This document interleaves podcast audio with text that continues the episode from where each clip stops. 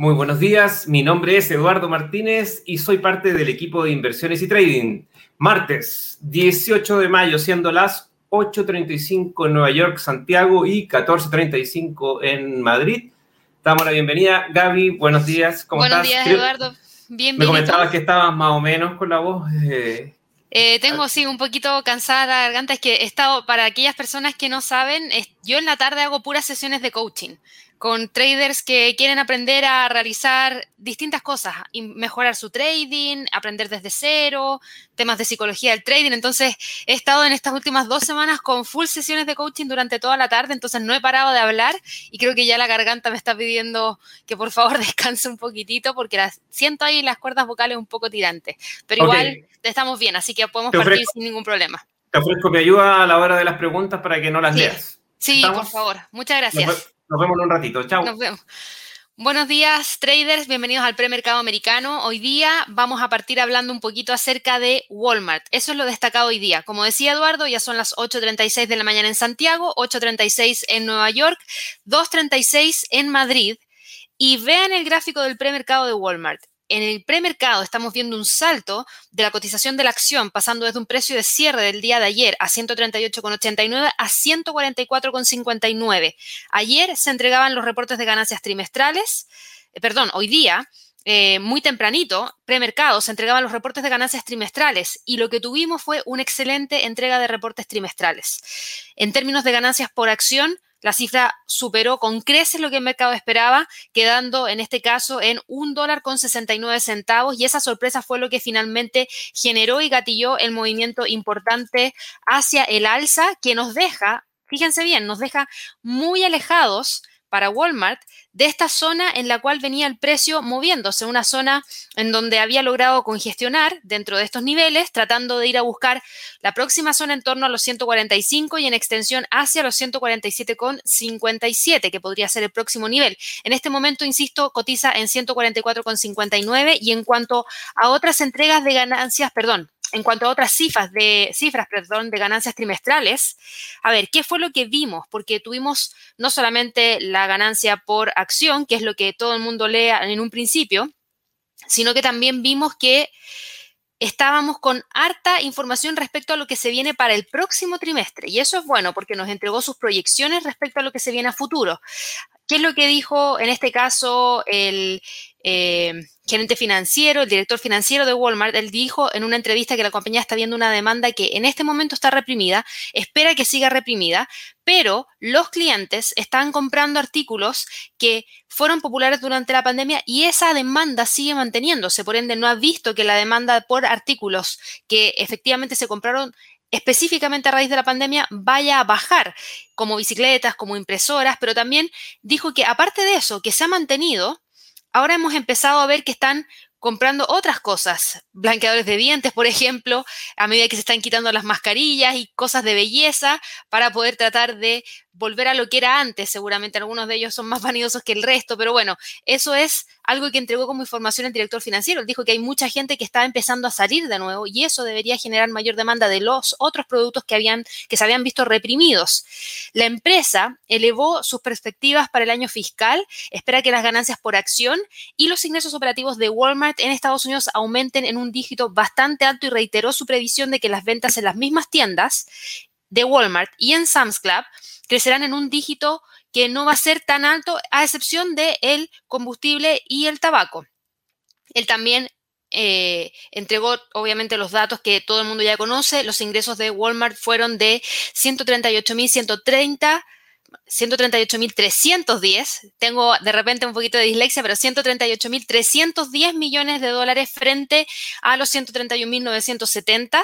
También informó ingresos netos que aumentaron desde los 2.730 millones de dólares o un dólar con 40 centavos por acción del año anterior hacia eh, niveles que claramente estamos viendo que se están alcanzando las cifras que se tenían antes de la pandemia, de a poquitito.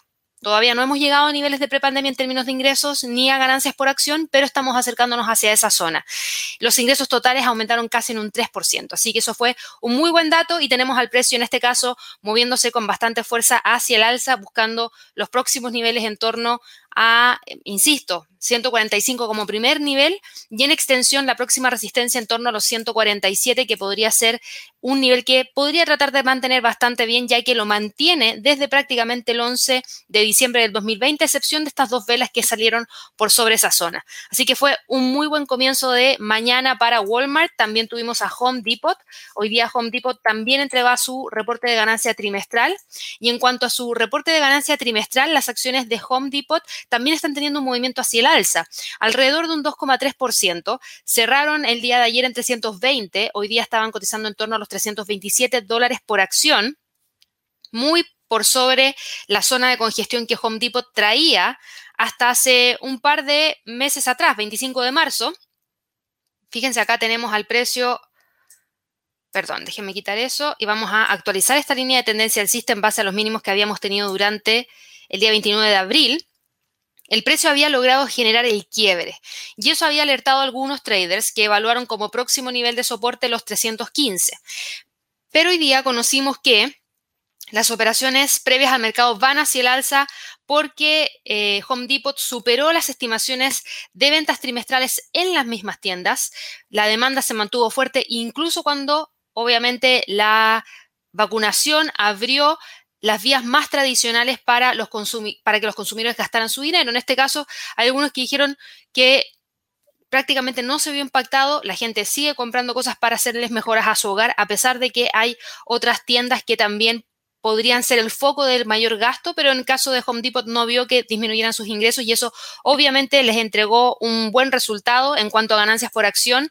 Fíjense que la sorpresa fue de un 25,21%, pasando desde lo estimado, que eran 3 dólares con 8 centavos, a 3 dólares con 86 centavos, así que para que ahí lo tengan presente. En cuanto a niveles para hoy día, dado que el precio cotiza en 3.27, próximo nivel lo tenemos acá, en base a esta acción del precio, 3.30, y luego de eso monitorear muy de cerca los 3.40 y en extensión los máximos históricos que tenemos, perdón, máximos que tenemos acá en 3.45,97.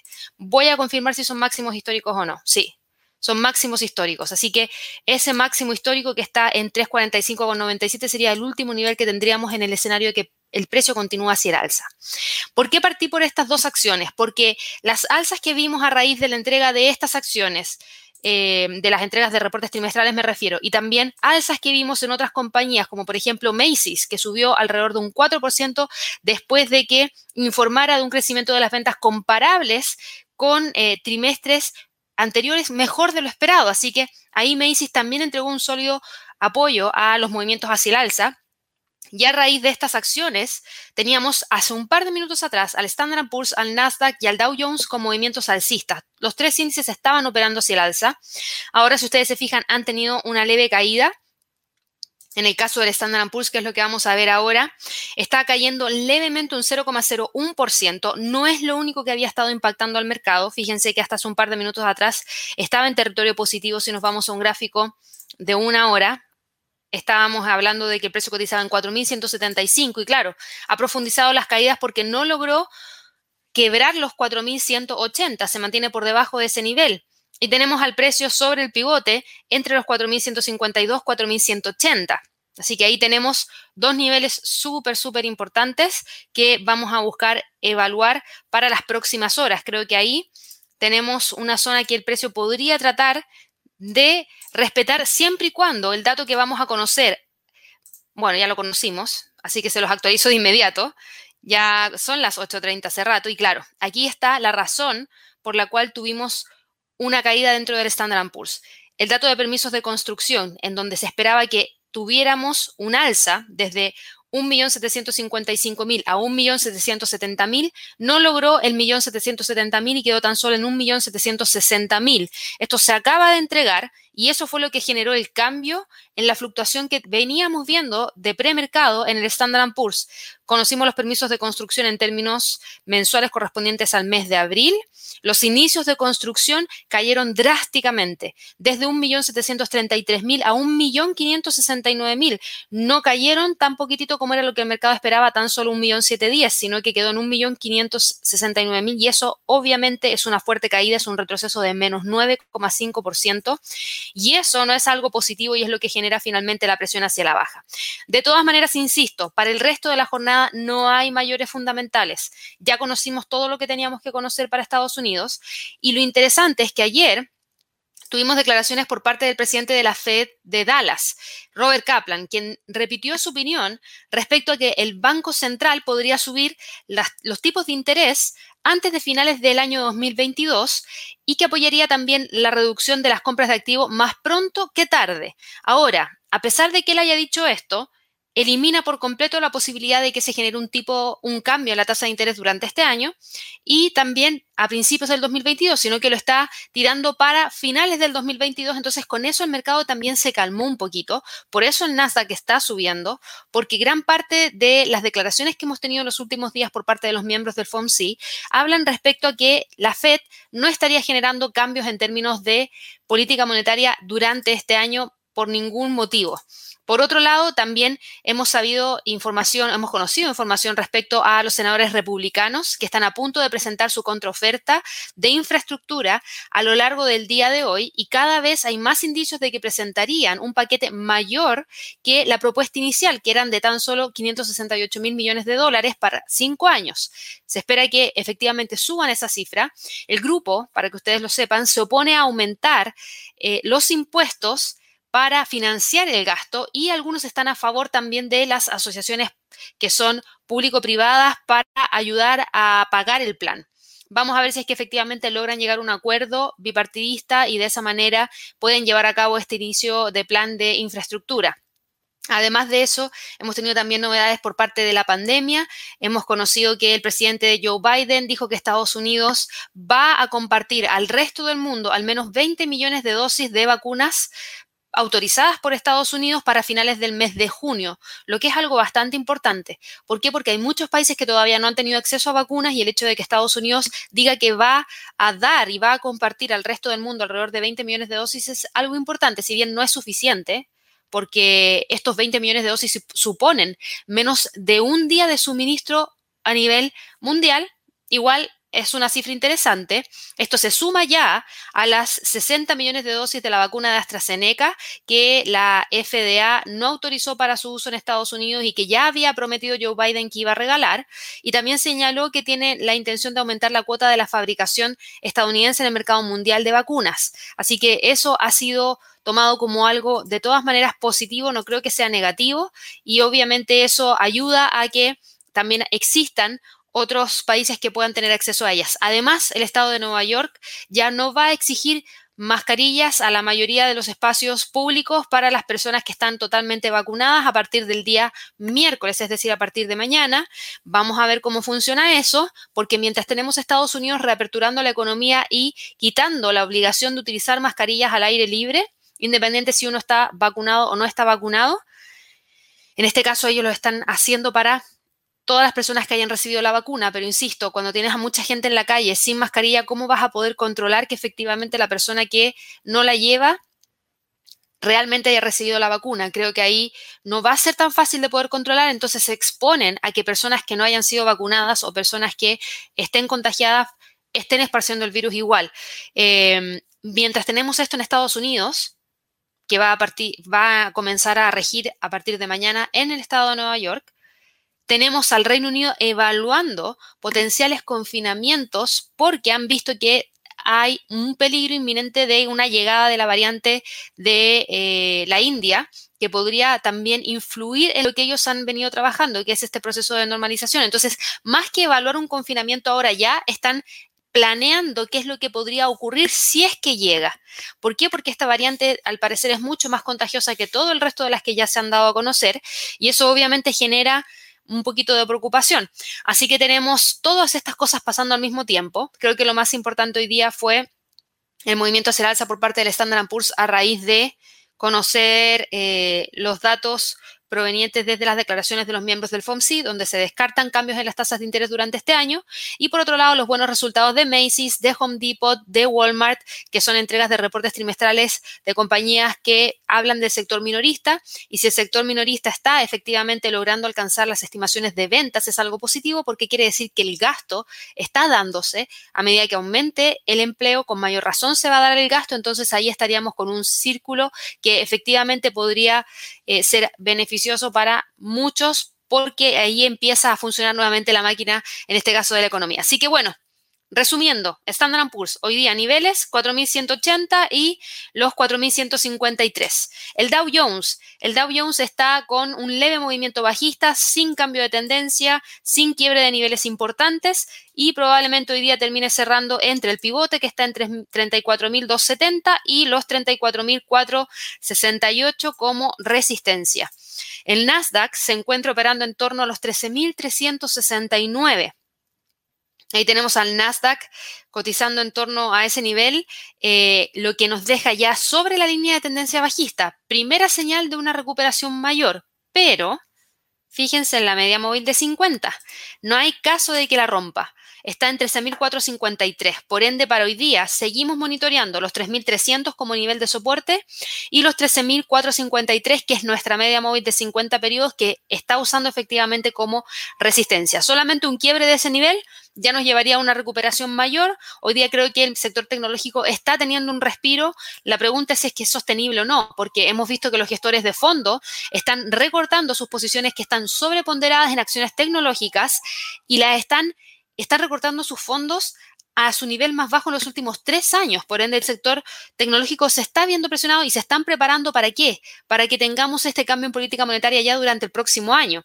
Hay una preocupación por la inflación que hace que los valores de crecimiento sean más vulnerables a un retroceso y están moviéndose desde el sector tecnológico hacia acciones que por primera vez se escucha en el Reino Unido, ojo ahí con las acciones del Reino Unido.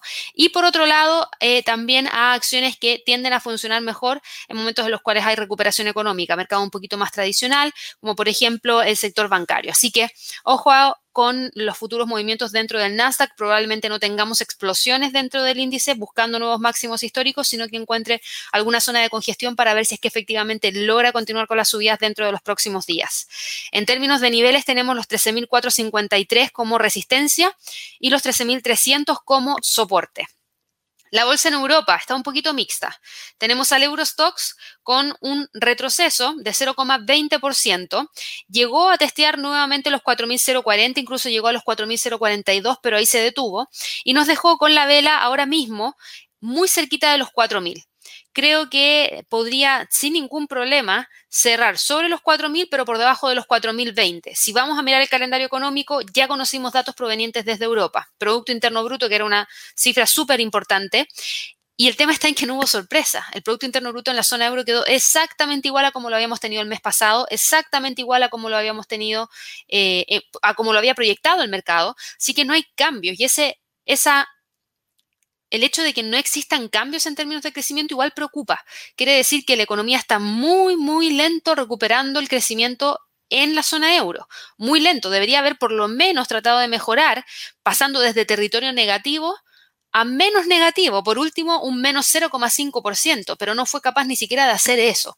Entonces esto decepciona en cierta medida y es lo que genera que el Eurostox, el DAX, no estén quebrando las zonas de consolidación que tienen. En este caso, en el, caso del Eurostox, seguimos operando entre los 4.040 a 3.920 y el precio profundizando las caídas. Y si nos vamos a un gráfico de una hora, en el gráfico de una hora, para quienes están evaluando los movimientos hacia el alza, fíjense en esta línea de tendencia alcista. Ya se quebró. Línea de tendencia hacia el alza que viene desde los mínimos del 13 de mayo, mínimos del 17 de mayo y hoy día, a las 5 de la mañana, el precio generó el quiebre y está buscando qué nivel.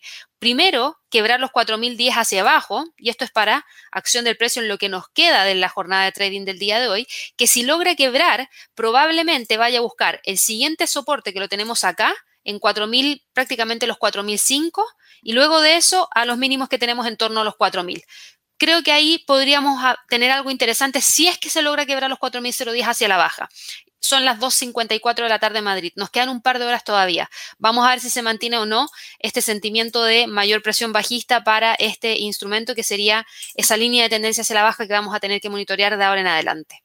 Para el DAX, el DAX en gráficos diarios tenemos al precio también con un retroceso de 0,20% está logrando respetar los 15.543. Se mantiene, eso sí, sobre los 15.350, que lo mantuvo el día de ayer, lo mantiene hoy día, pero fíjense en el fuerte rechazo que tuvo la vela diaria con esa mecha gigantesca en la parte superior, lo que muestra, obviamente, que todos los que estaban empujando el precio hacia el alza, ¿a raíz de qué? A raíz del optimismo que había porque para Estados Unidos no se iban a generar cambios en términos de política monetaria, por lo menos de aquí hasta por mitad del 2022 a raíz de los dichos de los miembros de la Fed, pero con la información del Producto Interno Bruto entran a darle un golpe muy fuerte y nos deja con el precio cotizando en 15.400. ¿Cómo se ve en gráficos de una hora dónde puede cerrar este instrumento? Si ustedes se fijan, tenemos al precio aquí en torno a esta zona, quebrando la línea de tendencia alcista que traía desde mínimos de la una de la tarde del 13 de mayo mínimos del 14 de mayo a las 3 de la mañana, mínimos del 17 de mayo a las 7 de la mañana. Pasó por tres, eh, perdón, pasó en tres oportunidades manteniendo ese nivel, de hecho más, porque si, si queremos mirar niveles que se respetaron, estos son los niveles que se respetaron en varias oportunidades, incluso trató de respetarlo aquí, pero finalmente llegó la, la, ruptura y al llegar la ruptura, fíjense que llegó hacia la media móvil de 50 en 15.400 y ahí es donde está ahora mismo dando la pelea. Ese es el nivel que vamos a tener que monitorear. Que si logra quebrar, entonces abre el camino hacia el siguiente nivel de soporte. Tenemos una acción del precio más o menos por ahí, que podría ser el próximo nivel. Y luego de eso, los 15.353. En cuanto al IBEX de España, el IBEX está cotizando hoy día con un sentimiento mayor hacia el alza avanza un 0,05% y cotiza en 9.153 como nivel más importante para hoy día. Creo que la zona más adecuada en la cual el precio podría estar cerrando esta jornada de trading está dentro de, estos niveles. No creo que haya mayor volatilidad durante el resto de la jornada y eso serían entre los 9.160 y los 9.125. Lo interesante del IBEX es que sigue estando dentro del canal alcista. Hoy día, si bien logró corregir, todavía cotiza la vela con un movimiento hacia el alza de un 0,05%, así que va recuperando el terreno de a poco, pero lo va recuperando. Por último, el FTSE del Reino Unido. Tuvimos datos provenientes desde el Reino Unido, ingreso promedio de los trabajadores con los bonos incluidos, que lamentablemente no quedó en un 4,5%, sino que cayó a, perdón, tan solo quedó en un 4%, no es que cayó, quedó en tan solo un 4%. En cuanto a la evolución del desempleo, esto es positivo porque el desempleo cayó en 15.100 y eso nos dejó con una tasa de desempleo cayendo desde un 4,9% a un 4,8%. No hay muchos países que puedan tener esa tasa de desempleo. Fíjense que en cuanto a la evolución trimestral del empleo, también logró generar una gran cantidad de nuevos empleos que no se tenían. El mes anterior habíamos tenido una cifra negativa de menos 73 mil. El mercado esperaba que se recuperase a 50 mil y tuvimos una publicación de 84 mil. Así que muy buenos datos para el Reino Unido, pero Lamentablemente el sentimiento es lo que termina presionando a este instrumento hacia la baja, el sentimiento dentro de la bolsa en eh, Europa y también algunos movimientos mixtos que tuvimos dentro del mercado en Estados Unidos y eso nos deja con el FTSE todavía dentro de la zona entre los 7.080 y los 7.040 como niveles más importantes. En cuanto al dólar en Estados Unidos, lo veníamos viendo el día de ayer, Ayer veníamos viendo caídas por parte del dólar, habíamos hablado de que el precio, cuando había tratado de generar la ruptura de la línea de tendencia bajista, no lo logró hacer. Hoy día, fíjense la caída que se está pegando, 0,31% de movimiento bajista. Esto tiene que ver con los dichos de los miembros de la Fed, donde destacamos específicamente los dichos de la Fed de Dallas, Kaplan, quien, vuelvo a repetir, él dijo que no esperaba ver alzas en las tasas de interés antes de fines del 2022. Por ende, la posibilidad de ver un cambio en la tasa es muy baja, muy baja, y eso genera presión bajista dentro del dólar, que venía ganando terreno ¿A raíz de qué? A raíz de que podría haber inflación y si había inflación podría haber cambio en la tasa de interés y si cambia la tasa de interés y la suben, el dólar debería tender a subir. Pero cuando ya eliminamos todo eso con estas declaraciones, entonces con mayor razón se da la presión bajista y lo interesante es que el precio está a punto de quebrar los 11.661. Si lo llega a hacer, profundizaría las caídas hacia los 11.630 y 11.600 después. Y obviamente esta fuerte caída es lo que está generando que el euro, que la libra y que el yen japonés gane en terreno frente al dólar. Si vamos a mirar al euro dólar, retoma, pero con mucha, mucha, mucha fuerza el movimiento hacia el alza. Mucha fuerza. Es una vela que avanza más de un 0,6% e insisto, tiene que ver con dos cosas.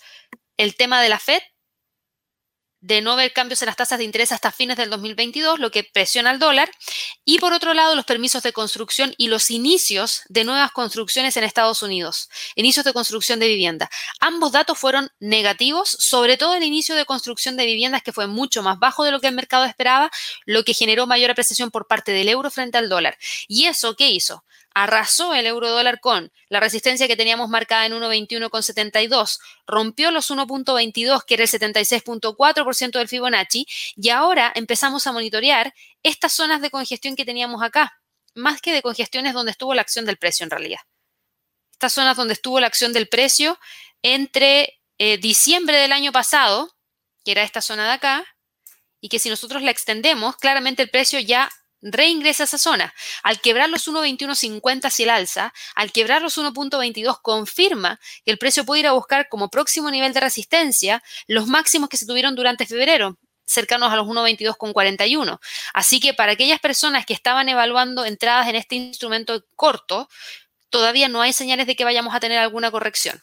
No, el precio viene muy, muy marcado hacia arriba. Fíjense que esto es lo que traíamos. En un principio traíamos lateralidad, luego rompió la lateralidad, comenzó con una línea de tendencia hacia el alza, se mantuvo operando dentro de la línea, aquí entre el día de ayer a las 4 de la tarde y el día de hoy a la 1 de la mañana, y rápidamente el precio logró despegar y nos dejó con este instrumento cotizando en torno a ese nivel. 1.22,200. La pregunta ahora es si va a lograr continuar con el alza hacia los 1.22,40. Aquí tenemos un primer rechazo, se ve un pequeño agotamiento del movimiento y después de una fuerte alza como la que tuvimos en las últimas horas, desde las 2 de la mañana, 3 de la mañana y 4 de la mañana, el precio podría tratar de encontrar alguna pequeña zona en la cual detenerse y evaluar si es que logra continuar moviéndose. Y esa zona podría estar aquí, entre los 1.22 y los 1.22,40. Así que mucha atención sobre todo a la línea de tendencia alcista que trae desde el 13 de mayo. Para la libra frente al dólar, la libra frente al dólar se encuentra cotizando en torno a los 1.42. Tenemos al precio, aquí está, en algunos momentos incluso quebrando los 1.42, hoy día logró romper la resistencia que teníamos marcada en los 1.41.54, logró romper los 1.42 que era nuestro próximo nivel que traíamos de la historia y ahora está buscando ver si es que logra cerrar o no sobre los 1.42.20, que es el nivel por lejos más importante que tiene la libra frente al dólar para poder evaluar continuidad de movimiento alcista. Y lo vamos a ver de inmediato en un gráfico semanal para que puedan revisar por qué tenemos marcada esa zona. Porque esa zona la tenemos marcada en base a qué? En base al comportamiento que tuvo la libra dólar entre el año 2008 y prácticamente el año 2015, en donde se movía entre los 1.42 y los 1.70 como niveles más importantes. Así que para que ahí lo tengan presente porque el instrumento podría tratar de generar el alcance de esa zona Quizás no necesariamente ahora, de hecho nos vamos a ir a un gráfico de una hora para ver si es que efectivamente se ve la ruptura o no, pero sí dentro de los próximos días al mantener una tendencia alcista marcada, sobre todo si es que el dólar continúa cayendo. Aquí creo que va a ser súper interesante ver y evaluar esta línea de tendencia hacia el alza, que hasta el momento se mantiene de corto plazo, y evaluar lo que ocurra con el precio aquí. Claramente hay una pequeña pendiente bajista, lo que limita la posibilidad de ver un rompimiento ahora, la vamos a dejar trazada. Si es que el precio logra generar el quiebre, probablemente termine cerrando sobre los 1.42,20, pero si no es así, mucha atención que el precio podría tratar de encontrar esta zona antes de poder evaluar la continuidad del alza, ¿ya? Así que vamos a seguir monitoreándolo el día de mañana. El dólar frente al yen. El dólar frente al yen está generando lo siguiente, un movimiento de retroceso. Estamos viendo al precio con fuertes caídas en las últimas jornadas de trading y hoy día confirma, pero con mucha fuerza, la ruptura de la línea de tendencia hacia el alza que traíamos desde el 11 de mayo. Tenemos al precio en este momento generando un retroceso, quebrando la media móvil de 50, quebrando los 109, yendo a buscar los 108,80 y en extensión los 108,63. Si nos vamos a un gráfico de una hora, vamos a trazar de inmediato una línea de tendencia bajista, que es esta de acá, en donde tenemos al precio tratando de, obviamente, muy alejado de la línea todavía. Digo muy alejado porque estamos hablando de un gráfico de una hora y se ve claramente que hay mucho espacio para llegar a esta línea de tendencia hacia la baja. Así que estamos con una tendencia bajista importante. Lo que sí es que el precio ha tratado de mantenerse aquí entre los 109 y los 108,85. Así que aquí tenemos estas zonas en donde podríamos tener a este instrumento tratando de mantenerse dentro de esos niveles. Vamos a ver si es que logra profundizar las caídas o no, pero que tiene tendencia bajista, la tiene. En gráficos de una hora está muy marcada la tendencia hacia la baja y cotiza por, por debajo perdón, de las tres medias móviles.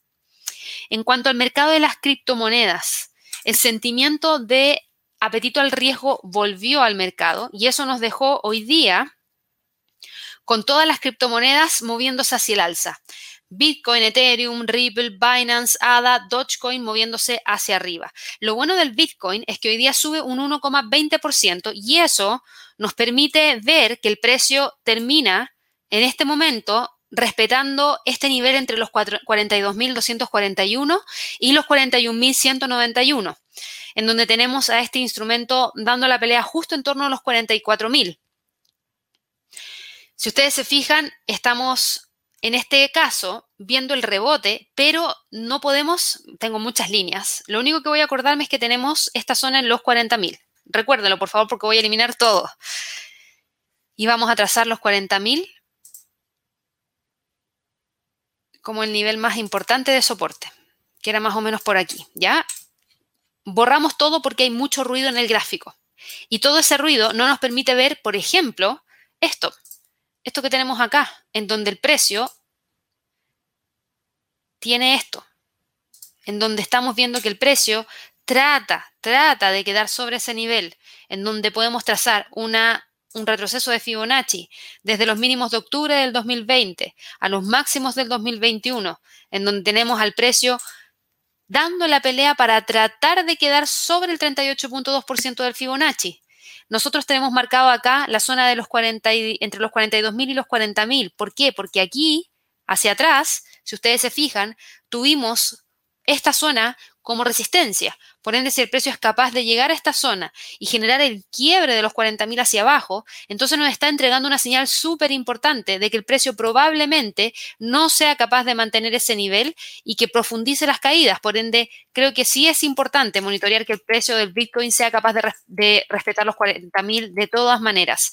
No puedo no evaluar ese soporte si es que tengo al precio metido por debajo de esta línea de tendencia bajista que está muy pronunciada y que hoy día trató de quebrar y no ha logrado quebrarla todavía. Nos queda toda la jornada de trading, pero vamos a tener que seguirlo muy de cerca. Creo que el nivel más importante en términos técnicos para esta jornada van a ser los 46.000. Si el precio logra cerrar sobre ese nivel, entonces ahí recién podríamos hablar de un fin de esta línea de tendencia bajista. Para Ethereum, Ethereum está cotizando en este caso en torno a los 3.400, 3.400 perdón, 3.420, tras un avance de un 4,36%, respetando los 3.200, un soporte 1 semanal. Vemos aquí una pequeña pendiente bajista, que es la que tenemos acá, que está tratando de quebrar. Pero si se fijan, el precio se está moviendo entre los 3.500 y los 3.200. Por ende, esos son los niveles a monitorear hoy día. Para Ripple, por otro lado. Ripple, yo ayer les mostré una noticia súper importante en donde buscaban eh, ser carbono cero para creo que el año 2030, si es que recuerdo bien, o 2050, pero es una de las criptomonedas que menor consumo de energía requiere para poder emitirla, así que es bastante eficiente en ese sentido. Y en cuanto a noticias, lo que hemos conocido en las últimas horas respecto a esta criptomoneda es que se han dado movimientos bastante importantes por parte de ella. Eh, ¿En qué sentido?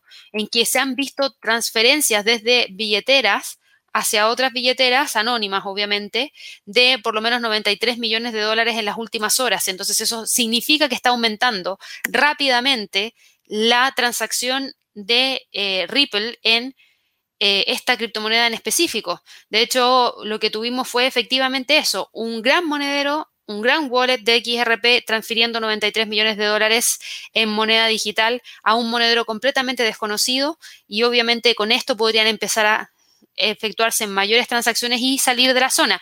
¿Ha generado algún quiebre importante? Ya confirma de todas maneras la ruptura de esta línea de tendencia bajista, así que se va para la casa pero todavía está dentro de la zona de congestión, entre los 1,70 y los 1,30. No hay cambio en ese sentido, así que el precio sigue estando dentro de esta zona y solamente un quiebre de los 1,70 hacia arriba podría llevarnos hacia los 1,80 como próximo nivel. Binance, por otro lado, también logra detener el movimiento bajista. Ayer respetó los 480, fíjense, súper bien. Incluso cerró sobre los 505,48, que era un 38.2% de un Fibonacci. Y hoy día tenemos al precio dando la pelea aquí en torno a estos niveles, en torno a los 514. Así que Creo que podríamos ver alguna pequeña detención de las caídas, pero es muy pronto. La vela no es contundente, es una vela doji y todavía estamos con tendencia bajista que trae desde el día 12 de mayo. Así que atención que los niveles hoy día serían los más relevantes, los 540 y 500 como soporte. Para ADA, ADA la tenemos cotizando en torno a los 2 dólares una vera doji no muestra ninguna preferencia ni por alzas ni por bajas, así que el precio está con mucha incertidumbre hoy día, evaluando si es que logra retomar el, alza y lo importante es que por lo menos desde el día 15 de mayo está respetando el soporte en torno a los 2 dólares, así que vamos a seguir manteniendo ese nivel de soporte para la jornada de trading del día de hoy, que si llega a quebrar nos abre el camino hacia los 1.87. Y por último, Dogecoin sigue estando dentro de la zona de congestión que habíamos identificado entre los 0,55 y los 0,46,35. Por último, en el mercado de las materias primas, tenemos al mercado de las materias primas con el petróleo cotizando en torno a los 66,18 dólares por barril. A ver, en el caso de las materias primas, conocimos hoy día que la Agencia Internacional de Energía afirmó que el mundo debe dejar de desarrollar nuevos yacimientos de petróleo y de gas inmediatamente para tener alguna posibilidad de alcanzar las emisiones netas cero en el año 2050. Por ende, lo de Ripple es en el año 2050 porque eh, efectivamente estoy haciendo la conexión entre la noticia del petróleo y esta meta de eh, emisiones netas cero y Ripple se ha comprometido también a hacerlo en el año 2050. Entonces, ¿qué significa esto? Esto significa que no deberían construirse nuevas centrales eléctricas de carbón, por ejemplo, y los coches eléctricos tienen que constituir el 60% del parque mundial para el año 2030. Así que esperemos que bajen los precios porque en este momento son muy caros para poder comprar cualquier coche eléctrico, eh, mucho más que obviamente los tradicionales. Por ende, ojalá que mientras estemos buscando esto también haya algún tipo de baja en el precio, porque para algunos quizás podría ser inalcanzable. Entonces, por lo mismo esperemos que efectivamente ocurra, porque si no, de lo contrario, no va a ser tan factible que el 60% del parque mundial esté compuesto por vehículos eléctricos en el año 2030. Estamos en el año 2021. Nos quedan nueve años y no sé con cuánta rapidez puedan avanzar para poder lograr eso, pero obviamente lo estamos siguiendo muy de cerca. Y a raíz de estas declaraciones, la Agencia Internacional de Energía espera que el precio del petróleo baje hasta los 25 dólares por barril a mediados de siglo. ¿Por qué? Porque obviamente debería bajar la cantidad de demanda de petróleo a nivel mundial. Esto es el escenario que se plantea.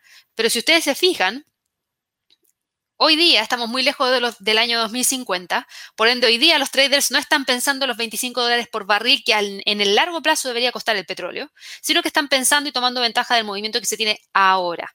Ahora en donde tenemos una reapertura económica, en donde potencialmente podríamos ver mayores eh, momentos en los cuales hay escasez de suministro por baja oferta y mayor demanda, y eso es lo que nos deja con el precio hoy día cotizando en torno a los 66, pero claramente ya llegó esto a oídos de algunos y por eso el precio cuando llegó a los 67 rápidamente retrocedió, queda por debajo de los 66,50 y hoy día, como es día martes, vamos a conocer, tengo entendido que los inventarios del API, ¿sí? A las 4.30 de la tarde hora de Nueva York, así que mucho ojo que ahí podríamos tener mayor movimiento ya gran parte de los traders está mirando ese inventario y no están mirando el inventario del día de mañana.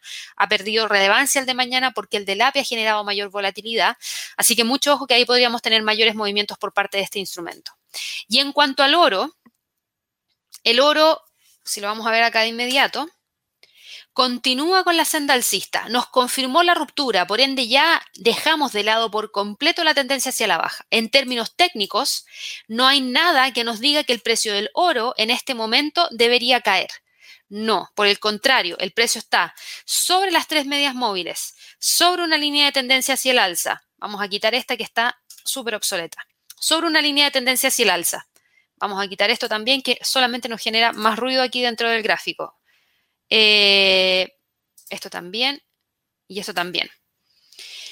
Si se fijan, el precio incluso ya rompió los 1860 y está cotizando en 1865. Por ende, el movimiento hacia el alza que ha tenido en el último tiempo tiene que ver con las caídas del dólar, tiene que ver con los temores que hay respecto a temas de inflación, en donde el oro es el que principalmente suele ganar terreno frente al resto de los instrumentos. Así que hoy día ahora mismo acaba de cambiar un poquito, pero sigue estando con tendencia alcista y lo más importante para hoy día es ver si el precio logra cerrar entre los 1880 y los 1860. Si quiebra los 1880, estaría quebrando también el 50% del retroceso de Fibonacci y esto obviamente nos abre de inmediato el camino hacia los 1925. Así que mucho ojo aquí con el oro porque va con bastante fuerza recuperando terreno y creo que todavía le queda mayor espacio para poder continuar.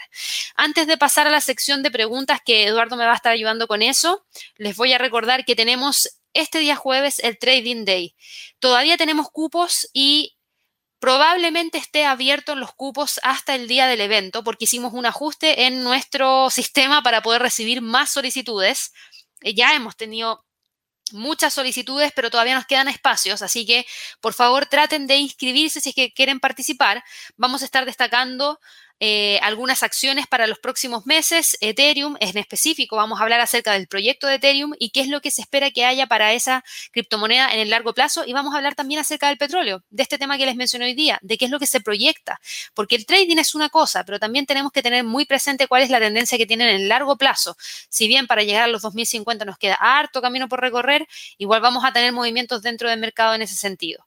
En términos de estrategia, cómo diseñar una estrategia de trading, Vamos a verlo hoy día y vamos a hablar también acerca del conversatorio de estilo de trading, qué tan importante es definir nuestro estilo. Así que inscríbanse desde ya, les vamos a dejar el enlace en la descripción de este video, va a estar también en el chat y recuerden que lo pueden encontrar en nuestra página de inversiones y trading.com, de todas formas en la sección de recursos gratuitos Trading Day o acá abajo van a encontrar una imagen. Eh, para cuando ingresan la primera vez, en donde también van a poder hacer clic ahí. que estén muy bien y nos vemos a las 12. Hasta luego. Hasta luego. Chao, chao.